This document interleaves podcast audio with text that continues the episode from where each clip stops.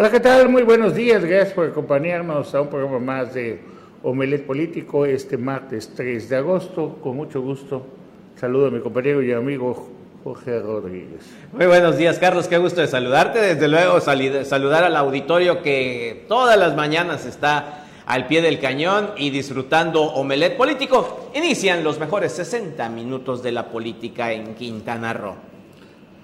Bueno, ayer hablábamos del tema de los taxistas, de las quejas de los taxistas y todo eso, ¿no?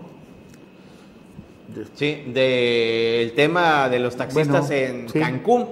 Y es donde precisamente el mismo sindicato, el, los liderazgos del sindicato de taxistas Andrés Quintana Roo, negaron que se vaya a suspender el servicio porque estuvieron especulando, hubo por ahí un, un cierto vacío de información, una especulación al respecto de que iban a, suspender toda actividad del servicio de taxis en Cancún. No, eso es falso. El mismo sindicato lo aclaró que solamente siguen eh, pugnando por el eh, tema de Uber. El tema de Uber es que, mira, el señor Jorge Pérez y Pérez, recomendado de Pedro Joaquín Coahuel en este gobierno, agarra y centraliza todo. Tú, si a ti te multa este, movilidad, tú no, puedes tú no puedes pagar tu multa en Benito Juárez. Tienes que venir a Chetumal, quedarte en hotel y pagar la multa. Entonces a la gente se le hace más fácil pagar 5 mil pesos de mordida a tener que viajar. Claro, Entonces los taxistas están peleando porque se les aplica la ley a los de Uber. Oye, pero no hay delegados supuestamente de, movilidad en la zona norte del estado. ¿Pero dónde pagas la multa? Ajá, ¿dónde? ¿Tienes que venir a Chetumal? Tienes que venir a Chetumal a pagar la Es increíble que te la apliquen de esa forma. Entonces esto genera más corrupción, esto genera que prefieras dar una mordida a que pagues tu multa. Hay un, la cacería por lo de la... Ya ves que hay que aplicar la ley de sanitización, de todo, de, de la sana distancia entonces una van tiene un pasajero de más, venga para acá. Un, taxi tiene un pasajero de más, toma.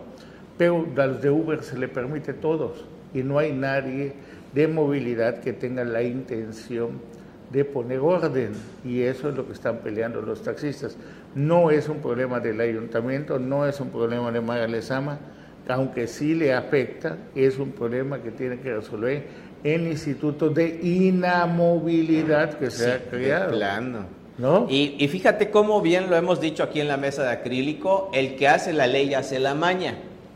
Porque estamos conscientes de eh, que al momento de obligar a los prestadores de servicios de transporte venir hasta Chetumal a hacer el pago de sus multas, están bien conscientes los que aplican este reglamento de que se genera el espacio para la corrupción. No creo que no se den cuenta con, el tiempo o con la oportunidad de que una oficina recaudadora es necesaria directamente en los puntos donde, por ejemplo, el movimiento del servicio de taxis es bastante amplio, lo que es Cancún, lo que es Playa del Carmen, el mismísimo Tulum. ¿Por qué obligar a los prestadores de servicio a venir a Chetumal? Porque ahí está la oportunidad de la corrupción, está más que claro. Y estos son los mismos que hacen los reglamentos. Recordemos que incluso en el Instituto de Inmovilidad han habido eh, cuentas que no son nada transparentes con la contratación de servicios en este ramo de los intangibles, entre donde es tan fácil filtrar el dinero que para qué te cuento ya, ya corrieron a Vivian Castillo, que era una que fue denunciada por andar en actos de corrupción dentro del Instituto de Movilidad, entre otro que aún no se sabe de él muy bien, pero no ha funcionado, solo ha servido para empantanar, para entorpecer la movilidad. Ahí está, ya les estalló otra vez. vamos a ver qué sucede en los próximos en los próximos días. Alguien tiene que meter orden allá, alguien tiene que ordenarle a movilidad que haga su trabajo y ese pues tiene que ser el gobernador, no hay otro nombre, o sea, el gobernador y el Instituto de Movilidad está dando muchísimos, muchísimos problemas. Ojalá que alguien pueda meter orden. De aquí a lo que, que falta de administración, ¿tú crees? Pues con ganas se puede, si solamente es una llamada y punto. Vamos a ir a una nota y ahorita vamos a... Sí, de hecho, eh, pasándonos un poco al tema que también hemos estado comentando acerca de los proyectos que hay para Chetumal. Eh, esto de los comerciantes de la Avenida de los Héroes tiene un historial larguísimo precisamente donde proyectos van, proyectos vienen y ahora se está esperando todavía ver resultados de la aplicación del decreto de zona libre para Chetumal. Aquí tenemos el detalle.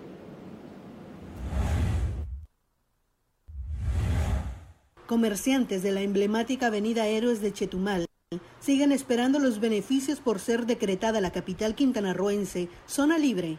El decreto se estableció desde el pasado viernes 1 de enero de 2021, pero ha pasado sin pena ni gloria. Nos prometieron que la franquicia iba a regresar otra vez aquí a la zona, digo, perdón, aquí a Chetumal, y eso estamos esperando, hasta ahorita no lo han cumplido en, en cuál íbamos a regresar como aquellos tiempos que la gente ya no tendría que pasar la frontera. Hasta el momento desconocen cuáles son los beneficios que tendrán los comerciantes en Chetumal y qué productos bajarían su precio porque todo se mantiene igual. Incluso los comerciantes señalan que ante la crisis económica que vive Chetumal y que terminó de sepultar la pandemia por el COVID-19, algunos locales lucen cerrados otros cambiaron de giro y los pocos que se mantienen están en espera del impulso que prometió el gobierno federal con el decreto de zona libre. Pues ha decaído demasiado, la verdad, por X motivos también, ¿verdad? Pues muchos se han dedicado a otros comercios y ya la mercancía, la ropa y todo eso, casi aquí en Chetumal ya no hay nada de eso. Y nosotros pues estamos luchando cada día, vendiendo lo poquito que podamos vender, pero se nos favorecería mucho que regresara a la zona libre otra vez para acá. Para Notivisión, Rocío Dorado. Bien, pues muchas gracias por contar con nosotros. Ya está aquí Juan Pablo Hernández y también le agradecemos a Francisco Ortega, quien es el presidente de la Asociación de Forjadores de, de Muy bien, pues Paco, tú has sido testigo de muchos anuncios, de muchos proyectos, que se han hecho en la capital del estado. Nos gustaría saber tu punto de vista sobre esta inversión que viene para, para el sur de Quintana Roo, 240 millones que se anunciaron para la remodelación del Boulevard Bahía. Te vamos a mostrar el proyecto que de una vez para ver si me ayuda la querida producción. A ver cómo es lo que viene la ciclopista, mira pues entendemos que esa es la parte casi frente al Congreso, del Monumento al Pescador. Sí. ¿Ves? Ahí no vemos ni las marquesitas, ni muchísimas cosas más. ¿Cuál es tu opinión al respecto? Mire, mi opinión es, en los años que he estado viviendo en Chetumal, que de repente vienen los proyectos, pero esos proyectos siempre lo hacen en los mismos lugares. O sea, tenemos que crear zonas para poder crecer, para poder activar la economía en diferentes lados. Una vez lo se recuerdan la famosa, bueno, a mí ya me tocó dos veces en mi vida que remodelen la explanada de la bandera, ¿sí? el Parque Hidalgo, frente al Palacio de Gobierno, en una época de Pedro Joaquín, y nos acabaron toda nuestra historia. Después vino el famoso año del Bicentenario, Ajá, que se le, gobierno de Calderón. se le puso una inversión muy fuerte para crear un parque nuevo para poder tener en la historia y que los jóvenes eh, sepan de que hay 200 años de la independencia de México. Y lo hicieron en la explanada de la bandera.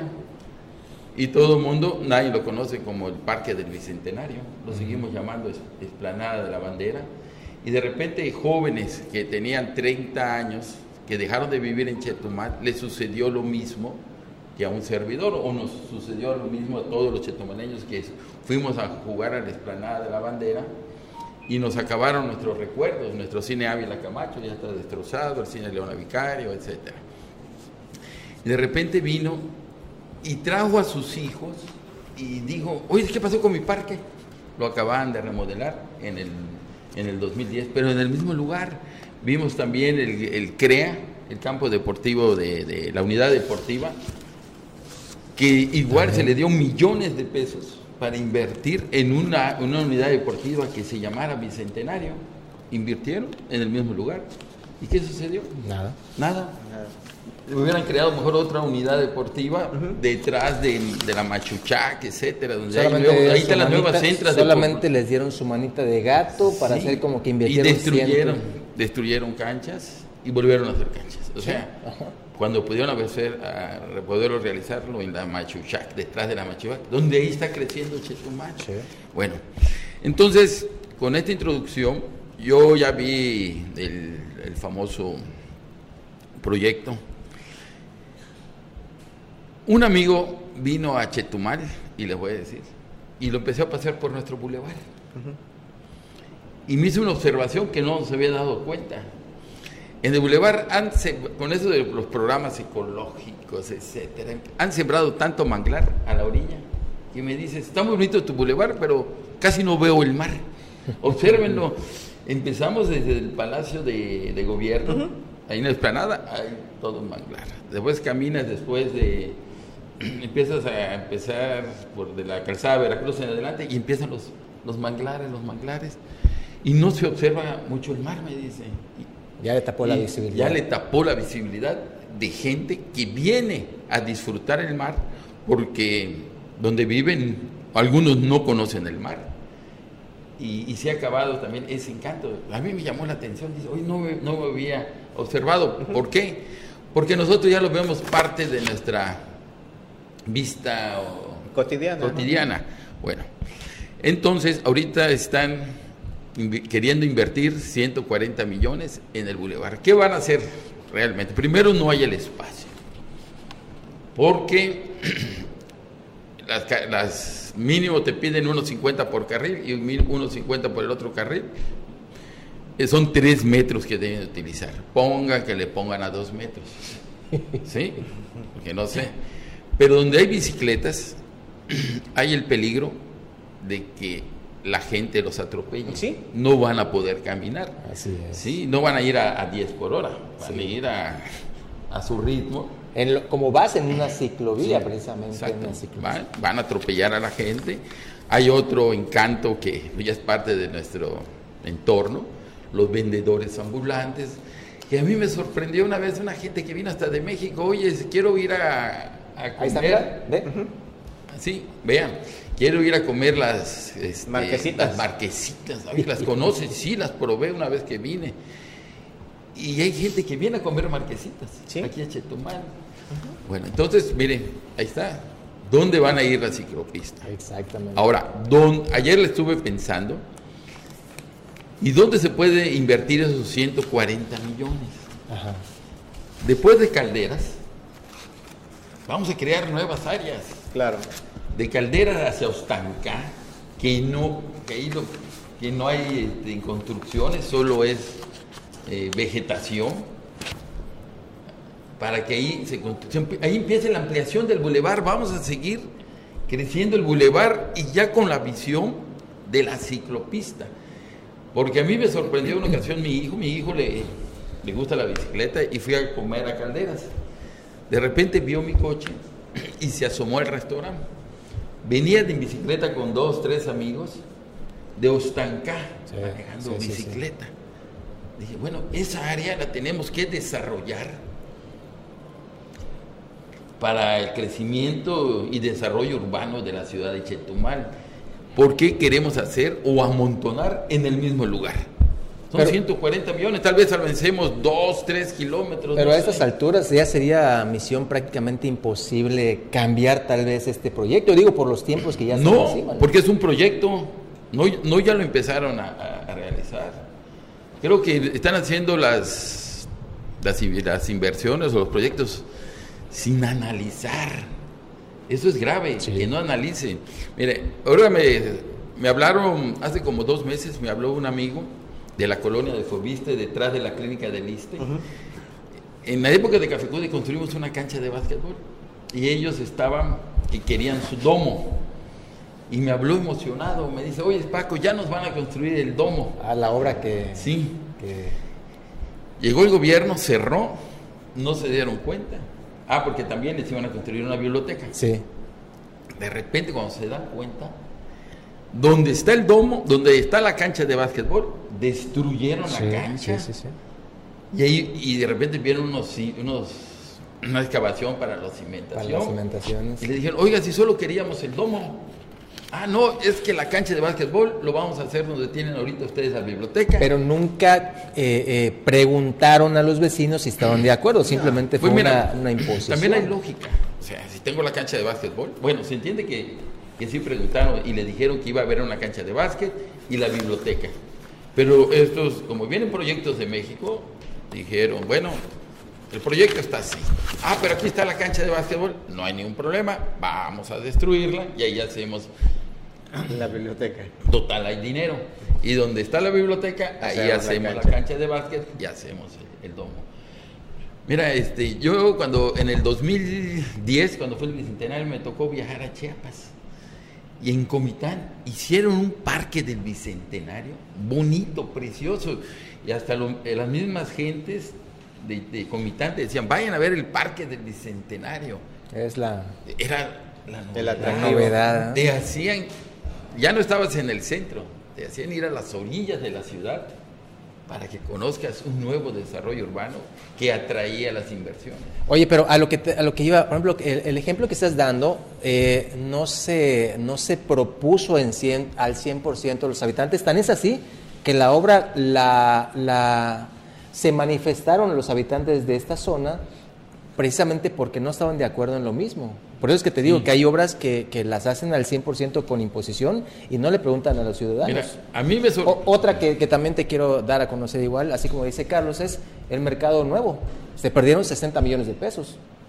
A ver, esos 60 millones de pesos no les preguntaron a los del mercado, solo llegan con sus proyectos y ellos dijeron, hey, ¿qué te pasa? No, no, no. Vamos a invertirlo en otro mercado. O sea, hay que crear mercado, lo que estoy diciendo, detrás de la, de la Machuchac, ahí está la población. Ah, ¿qué, soluciones le pones? Mire, seguir la idea? Bueno, la solución es, como les comenté, para mí, hay 140 millones de pesos, no tenemos que invertirlo en el bulevar, eh, no hay dónde crecer. Donde después de Calderas a Ustanca, ahí pueden empezar dos, tres kilómetros, no sé cuánto sea de ciclopista, ya hagan un proyecto para la ampliación del bulevar, porque al final de cuentas el bulevar tiene que crecer, tiene que crecer. ¿Y va para dónde va a crecer? Va para este lado, porque por del lado de Santa Elena que hay mucho pantano. Sí, que hay, que rellenar, de ese lado. Entonces esos 140 millones yo siento que ahí, porque hace un mes fui a Calderas, para vean cómo hacen los proyectos. De repente veo que ahí están haciendo una ciclopista en el tramo de, dos carriles. De dos carriles, que con trabajo que habíamos dos coches, se estacionaba un coche, ya teníamos que ver cómo cruzar. ya ocuparon todo ese tramo de un carril, un carril y medio, y están dejando solo un pequeño carril para, no sé si va a ser de ida. Sí, solamente va a ser de un carril. Entonces se tienen que dar la vuelta. No, no, no puede ser eso. Bien interesante y te agradecemos que hayas aceptado la invitación. Vamos a estar pendientes a ver si viene don William Corrado pues a, darnos una explicación bien que deje contentos a la mayoría de los habitantes. yo creo que hay que ser algo algo más que desees decir. Bueno, pues yo primero, gracias por la invitación. Es un honor que me inviten, me inviten a este gran programa. Y muy contento cuando acordamos venir anoche, que platicamos. Y, y sí debe haber un consenso de la sociedad con las obras públicas. Pero hay que hacerlo, hay que, hay que analizarlo, no porque venga el dinero y hay que gastarlo.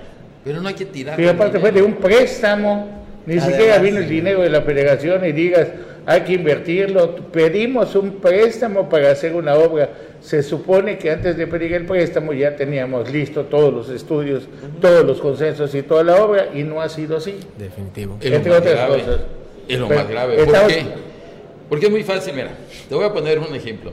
Cuando yo estaba en Café Cude, me tocaba hacer las canchas de, de, béisbol, de fútbol, que eran las de, que teníamos que desmontar, teníamos que rellenar, teníamos que nivelar, etc.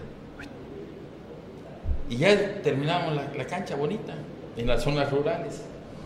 De repente me tocó en dos, tres lugares que me dicen, oiga, este, ¿dónde vamos a hacer la, la cancha de béisbol? Pues ya se las hice. ah, no, es que nos dijeron que aquí va, aquí va, este, tuvimos que ceder el terreno para que nos hagan nuestra telesecundaria. Ah, ¿cómo? Si ya buscan los lugares donde ya está, no hay que invertirle mucho dinero.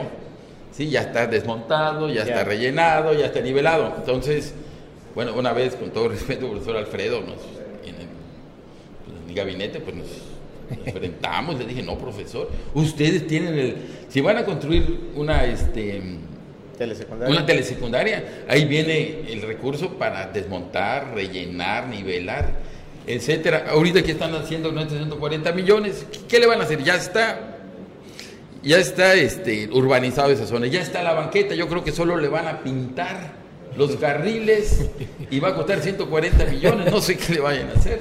Muy bien, pues muchísimas gracias. Vamos a un corte, regresamos con otra entrevista. Solamente.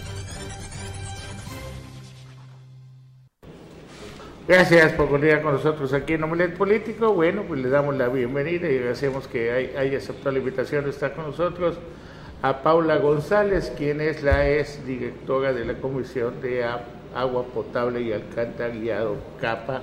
Y también viene el licenciado, ¿cuál es su nombre? Baldomero Mendoza. ¿Ah? Baldomero Mendoza. Muy bien, ellos vienen a exponer un, tema aquí que con mucho gusto inicien. Eh, pues muy buenos días, agradezco la invitación, Carlos. es un gusto siempre estar en tu programa. Buenos días a todos. Eh, pues aquí eh, informándoles y, y, platicándoles referente a un proceso eh, presentado el día de ayer ante el Tribunal de Justicia Administrativa del Estado de Quintana Roo, que es una demanda eh, eh, por daño de responsabilidad patrimonial en contra del Estado por la sentencia, bueno, la sentencia de la que fui objeto por el supuesto delito de peculado en un proceso penal que se llevó en mi contra en las funciones de directora de la Comisión de Agua Potable y Alcantarillado y de la cual eh, fui absuelta por un tribunal colegiado eh, el año pasado. Se ha presentado, eh, ahora estamos interponiendo esta, esta demanda por la actuación irregular de cuatro funcionarios de, correspondientes al poder al poder del Estado en las vertientes de Fiscalía General Anticorrupción y de, Rosaura, de Rosaura Villanueva Arzápalos de, y de tres jueces del Poder Judicial del Estado. El primero es Gonzalo Miguel Segovia Herrera, que fue el juez que dictó prisión preventiva eh, oficiosa de manera irregular y también fue el juez que me vinculó a este proceso indebido. También uno de los demandados es el juez Eduardo del Valle García, que fue el encargado de, del enjuiciamiento, formó parte de ese, de ese proceso, quien dictó la primera sentencia, y también de del magistrado de la Cuarta Sala Especializada, Felipe de Jesús Solís Magaña, quien fue quien confirma esta sentencia. ¿no? Entonces, eh, una vez que mi proceso eh, pues tuvo fin el año pasado con una sentencia absolutoria en la cual eh, el tribunal colegiado determinó que no era no se configuraba el delito por el cual se me acusaba y pues fui absuelta, ¿no? Pues obviamente con todo este proceso que inició desde enero del 2008 con la prisión preventiva, la cual estuve cuatro meses prácticamente en el Centro de Readaptación Social y posteriormente estuve en prisión domiciliaria y luego fui cambiando medidas cautelares, pero también viví el proceso de, un juicio, todo lo que conlleva a los daños económicos, psicológicos, este, emocionales eh, y bueno, en contra de pues obviamente de estos funcionarios del, poder del Estado. A ver, vámonos vamos a un corte, Liceo, para no perder la esencia y nos expliques qué, procede. ¿Sale? Bien.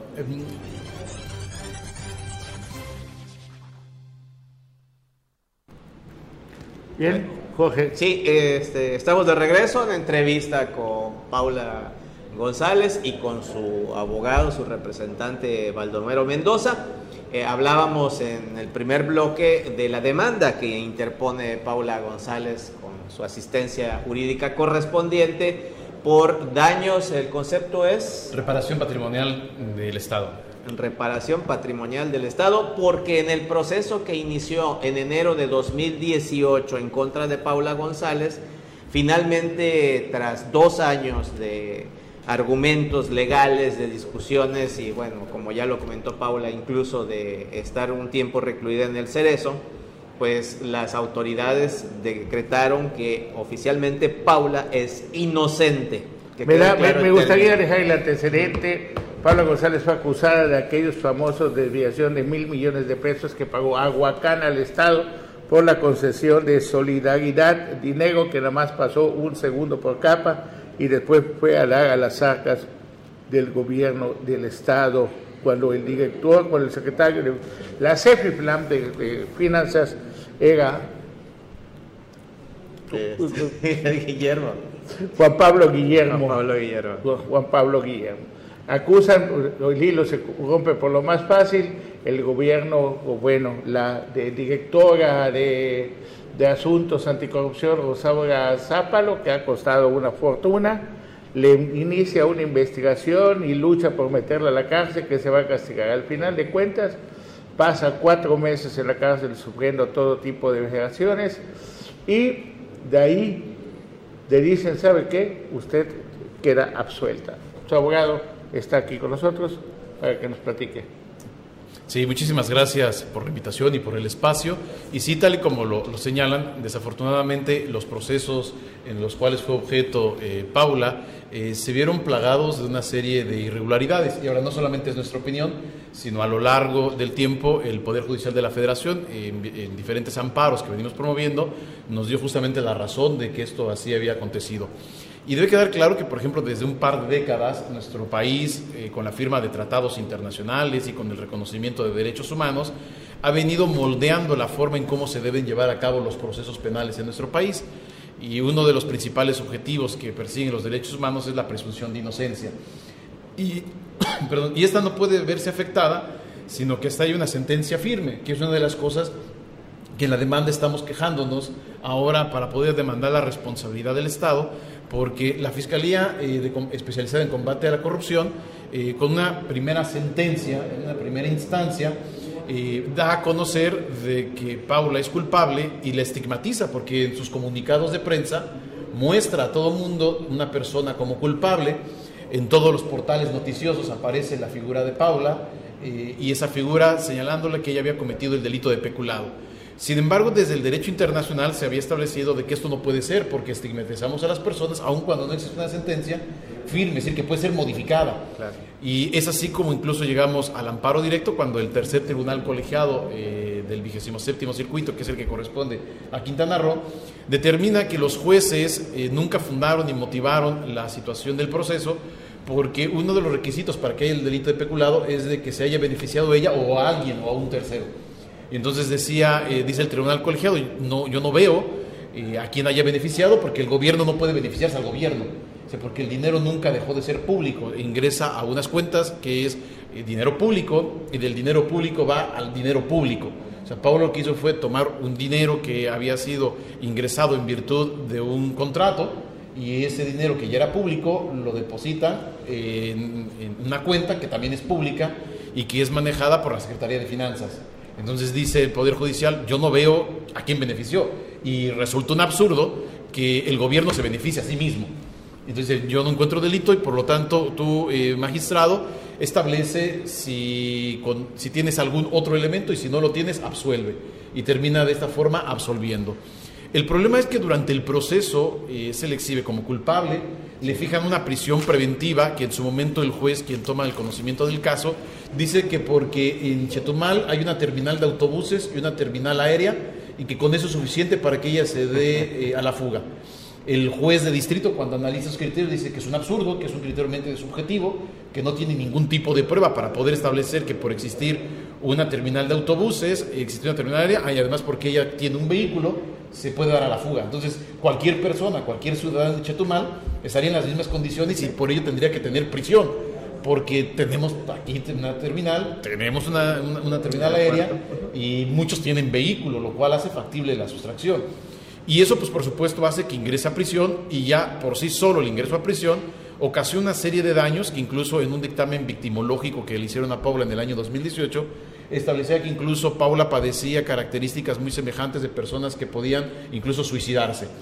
Esto es lo que es la base del daño moral que ahora estamos demandando que vale la pena decir que este tipo de procesos son muy novedosos porque estamos en contra del actuar de jueces que sin una independencia y una autonomía al servicio del poder político eh, dictaron resoluciones completamente contrarias a derecho y hoy buscamos que estos procedimientos novedosos, porque incluso en Quintana Roo la ley es prácticamente nueva, que el Estado repare por el actuar irregular de sus funcionarios.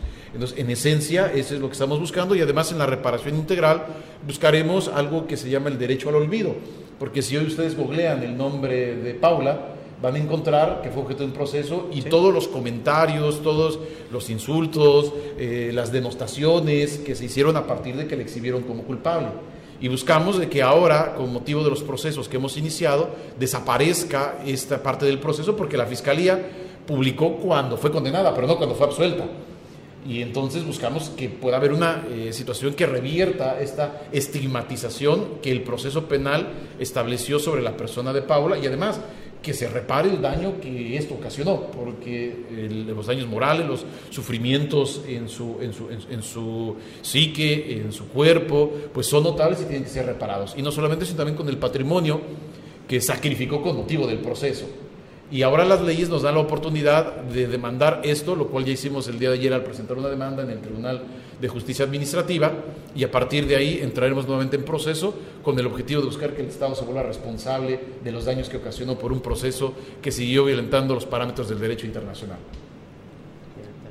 Y, fíjate lo que comenta el abogado en este momento, actuar de autoridades con base en temas políticos y tienes los argumentos por los cuales hace esta ¿cómo afirmación. es posible que de manera la, fiscal especial es Rosaura es la que manda disfrazarse de ratones? ¿Ah? los, ratones que se disfrazan, no corrupción, no corrupción, son gente de ella y hoy, y hoy en día ella misma se vuelve parte de una ilegalidad que el tiempo va a poner las cosas en orden. Gastos millonarios, lo que nos explican es increíble que no tengan ese razonamiento jurídico al momento de presentar una demanda, ¿no? Y el señor juez a veces se atonta, pues lo más fácil para huir es por mar me hubieras dicho, te llevo a dar la, de la lancha, salimos del muelle, allá no hay aduana, no hay revisión, no hay nada. Pues, pues sí, no te quiere decir, pero que porque tenemos un aeropuerto, que porque tenemos una carretera, todos los estados tienen aeropuerto, todos tienen carretera. Entonces es algo increíble, era tanto el odio, el coraje, la sed, el venganza, que lo único que lograron al final del camino es exhibirse y sin recuperar algo significativo o que nos devuelva pues esos 11 mil, 13 mil millones, ¿no? La tranquilidad, el respeto pues, a, tu imagen, a tu persona, creo que ese es el punto de partida. Bueno, pues estamos, vamos a estar bien pendientes del transcurso de, de, este, este, proceso, estamos agradecidos porque haber sido tomados en cuenta como medio de comunicación, como bolet político, para que expongan esta, esta denuncia. ¿Algo más que deseen compartir con nosotros? agradecerte, Carlos, eh, eh, la oportunidad también y este espacio que, eh, como lo menciona el abogado, pues esto es parte para recuperar pues mi imagen, ¿no? O sea, realmente yo fui una servidora pública durante 16 años en el gobierno del Estado, trabajé con, pues obviamente, diferentes administraciones, ¿no? Entonces no esperaba terminar mi carrera de servidor público en tan poco tiempo y de esta manera, ¿no? Entonces sí, eh, pues busco recuperar toda esta imagen y yo les agradezco todos los espacios y los medios de comunicación que, pues que, pues que me han apoyado y que, bueno, que iniciamos este proceso y sabemos que, pues una vez más nos enfrentamos a, un tribunal que esperamos y confiamos en las resoluciones eh, de manera legal, ya teniendo ya una experiencia y un antecedente con el Poder Judicial local, pues sí se queda uno pues incrédulo al actuar de, los jueces, pero bueno, seguimos confiando porque son las herramientas de las cuales tenemos que hacernos valer eh, todos los ciudadanos en sí ante las arbitrariedades, ya sea de funcionarios públicos o pues, eh, funcionarios del Poder Judicial, como en este caso lo son los jueces y en este caso la fiscal anticorrupción. ¿no? O sea, no se puede combatir la corrupción con ilegalidad, eso es lo que me queda muy claro. En los últimos meses estás dedicado a estudiar, ¿nos puedes presumir qué has terminado últimamente? Bueno, pues mira, realmente... Eh, pues todo durante todo, todo lo que he aprendido en la práctica de este proceso legal. Yo soy economista de profesión, egresada de la Universidad de Quintana Roo. Eh, pues he tomado algunos diplomados de diversos temas enfocados al servicio público, pero eh, entré a estudiar la maestría en Derecho Constitucional y Derechos Humanos, precisamente por el área de Derechos Humanos realmente es algo que me, apasiona, me fascina mucho. Y en el área legal también eh, aproveché la invitación de mi abogado, acabo de terminar un diplomado en actualización en materia de amparo por, eh, por la UNAM, que la verdad es que me llena súper de orgullo. Y, este, y bueno, muchos cursos, realmente he aprovechado lo que, lo que las plataformas, en las redes sociales también eh, se ha brindado a través de ONU Mujeres, me he capacitado mucho en violencia política en razón de género, eh, tuve una beca del Flaxo Argentina también para el desarrollo de competencias y habilidades electorales para las, para las mujeres me estudié un diplomado en el CIDE, que eh, fue así como una especie de catarsis ante todo lo que he vivido del proceso, del proceso penal y político, que fue en elecciones y democracias eh, en México. Entonces, sí le he metido mucho al estudio y al ejercicio. Entonces, eh, pues obviamente tratando de reinventarme en esta faceta que, que, también, pues, de alguna manera, pues destruyen tu imagen y tu profesión, pues uno tiene que buscar cómo reinventarse me estoy reinventando de esa manera a través del estudio, pues obviamente se brindan las oportunidades más adelante para poder ejercer nuevamente dentro del servicio público, pues eh, sea un funcionario con mejores capacidades y mejores cualidades que pueda ofrecer lo mejor de sí ante una sociedad. Abogado, yo creo que eh, no solamente eh, es el tema de Paula como tal, sino que sirva como un ejemplo de que los jueces que se supone que deben de proteger, protegernos contra las acusaciones arbitrarias, pues cumplan esa función. Porque los ciudadanos lo menos que esperamos es que cuando estemos frente a un juez de control, un tribunal de enjuiciamiento, se porte de manera imparcial, de manera autónoma, porque al final son los garantes de nuestros derechos. Entonces, ¿qué podemos esperar si vamos a comparecer ante tribunales que tienen juicios y prejuicios y situaciones sesgadas respecto de las personas que comparecemos a ellas. Es también más un grito de que no se vuelva a repetir, no solamente con Pablo, sino con ninguna otra persona, y en búsqueda siempre de la autonomía de los poderes judiciales locales, como en este caso es el de Quintana Roo. Eh, la primera temporada llevó dos años. Eh, a partir de ahora, ¿cuánto tiempo esperan para que haya un dictamen final? Eh, si llegamos a juicio, por lo menos otro par de años. Otro par de años. Bueno, ahí está. Si bien les va, porque así como está la justicia y cómo actúa el tribunal y etcétera, etcétera, pues Muchísimas gracias. Vámonos un corte, último corte, regresamos.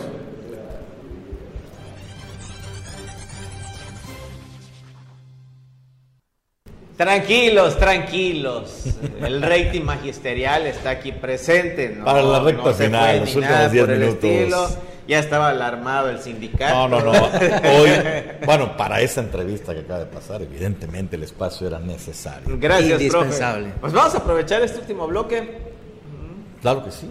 Están movidísimos los este, actores políticos, los aspirantes. Si hablábamos de que el fin de semana vino Mara Lezama y estuvo platicando con Don Chuchuluco, con los autores del himno a Quintana Roo del Selva, Mar, Historia y Juventud. Y visitó la Casa de la Crónica. y todo eso. La maqueta, no, esa no Maribel Villegas a nivel nacional no para, ¿eh? Todos los días presente, de arriba a abajo con comentarios, con fotos con el presidente de la República.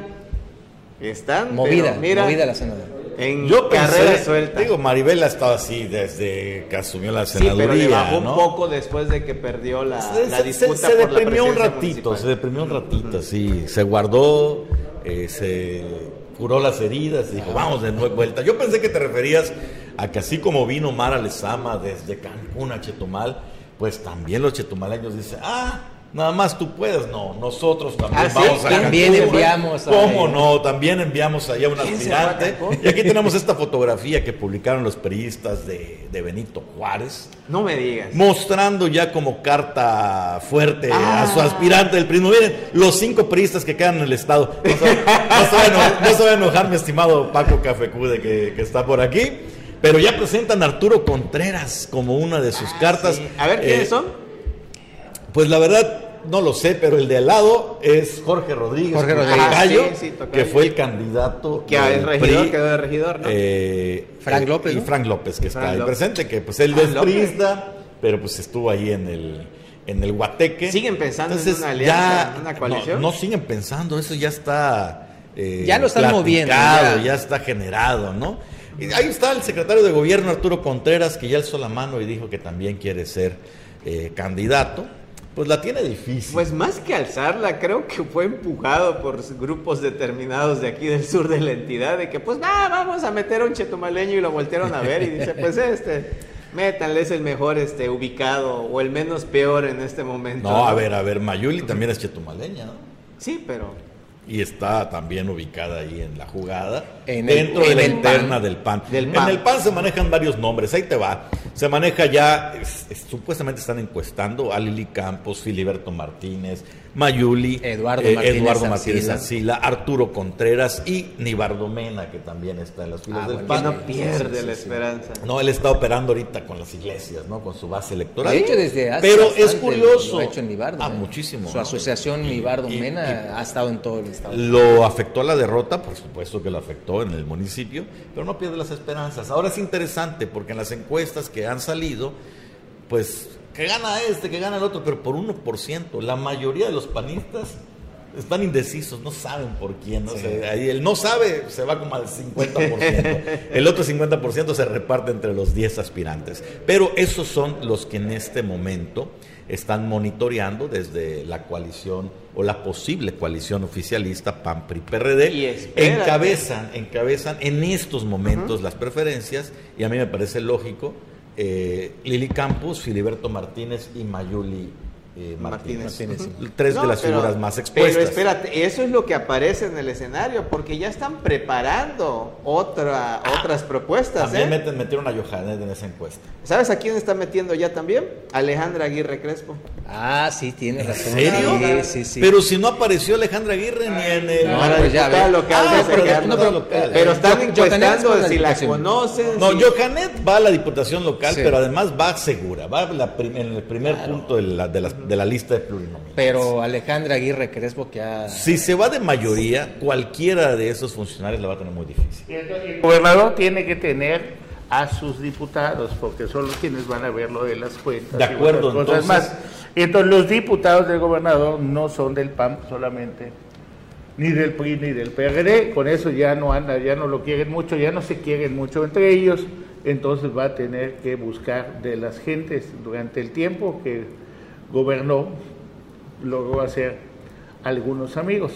Déjame recordarte Entre- que no recuerdo en qué año. eh, Alejandra es sobrina de Greco Ramírez. de acuerdo, puede ser quien sea, pero Sobrina, mira. Joaquín Hendrix en su época como gobernador, no recuerdo el año de las elecciones, también quiso tener a sus diputados, ¿te acuerdas? Al final de su gestión y mandó a 2005. Cecilia Loría Marín y mandó a Arturo Fernández y mandó, no me acuerdo a quién más, y les Al Moy de pusieron una- a, a- A a Huesos. Hueso, ¿no? Pero A Moisés Pacheco pero- pero, ah, y les pusieron una vapuleada Pero- que por pero- primera pero- vez en hay- Chetumal ganó el PAN. Hay una diferencia ¿Cuál?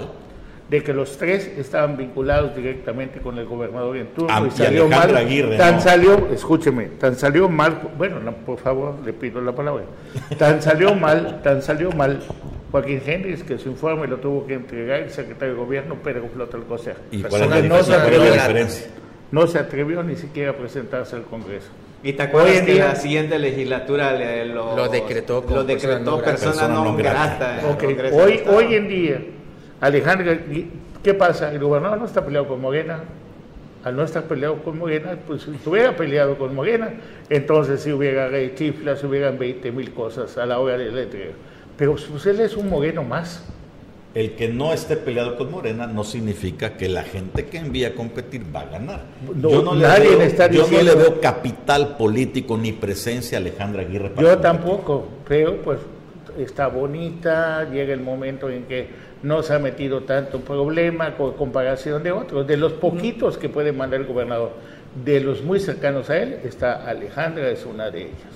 ¿Que va a ganar o no va a ganar? Pues eso ya, Ya esa es otra historia, es otra ¿no? historia.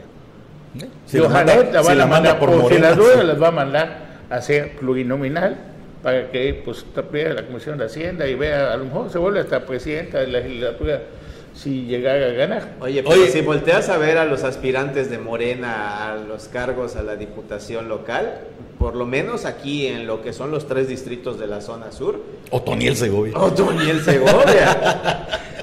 Yo pensé que era una vacilada eso. No, Pero si quiere sí, ser diputado. Si quiere ser diputado. Ahora, Carlos, hoy que me desperté y pensaba en esto de los aspirantes, de repente me llegó un recuerdo lejano y, y me pregunté, ¿y Cristina Torres qué ha sido de su vida? En algún momento la, la pusieron también como posible aspirante, tenía en Playa del Carmen los mejores puntos, se fue a Morena Y se y se esfumó. Sí. Pues puede también repetir como diputada. Pero, es- pero no, ¿sabes algo de ella? ¿Sigue en Morena? No sé nada de ella, ¿Quién la sabe? verdad no desconozco. ¿De verdad se retiró? Pues o la retiraron. anda en su año sabático. escondida. Quien va a competir es, este, ¿cómo se llama esta muchacha? Patricia Mercado. Estefanía. Estefanía Mercado. Estefanía Mercado va a competir también por, por el, por el PAM, ya se afilió al PAM. Y también se pone interesante, una mujer pues, empresaria exitosa y tiene tablas para poder dar Sin un duda. buen papel. Tuvo 69 mil votos en la pasada elección a la Diputación Nada despreciables. Es algo.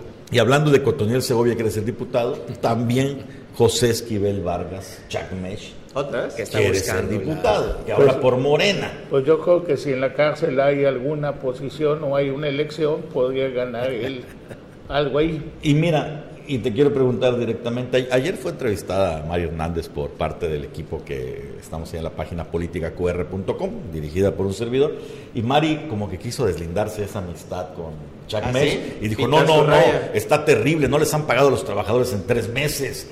Eh, se les congelaron 41.5 millones por el SAT. Vamos a revisar las cuentas con lupa. Pero como que no la sentí sincera. O Oye, sea, como ella que, ella como que faltó así. Eh, no sé, no la veías y esta mujer me está mintiendo. Eh, Eso fue lo que me dio la impresión. Ella fue Sí, regidora. tú sí. agarras y es parte de la política y del show político. Es como cuando llega un comandante de aduanas y dice, ¿quiénes son los malditos contrabandistas para que yo vaya contra ellos y les aplique todo el peso de la ley? Vamos a bat- combatir todo. Y a la mega hora se acaba la conferencia de prensa. Bueno, eso es malo, ¿me lo puedes presentar? Queremos verlo. Vamos a Vamos a ponerlo, vamos a negociar. Vamos a Pues negociar. claro, igual, es, igual era pol- policía de caminos, igual era fiscales, igual era todo. Pero, Está pero, con el- pero ahí es un paquetote, Carlos, porque sí le puede pesar políticamente a Mario Hernández el desastre pato, que está dejando. Tiene el pato. Carballo. Tiene puro, puro, puro angelito, que fueron los que lo ayudaron. Ojalá que sea tan inteligente María Hernández para poder depurar, para ganar. Usa a todos, los Pero buenos, los malos y hasta los ratas.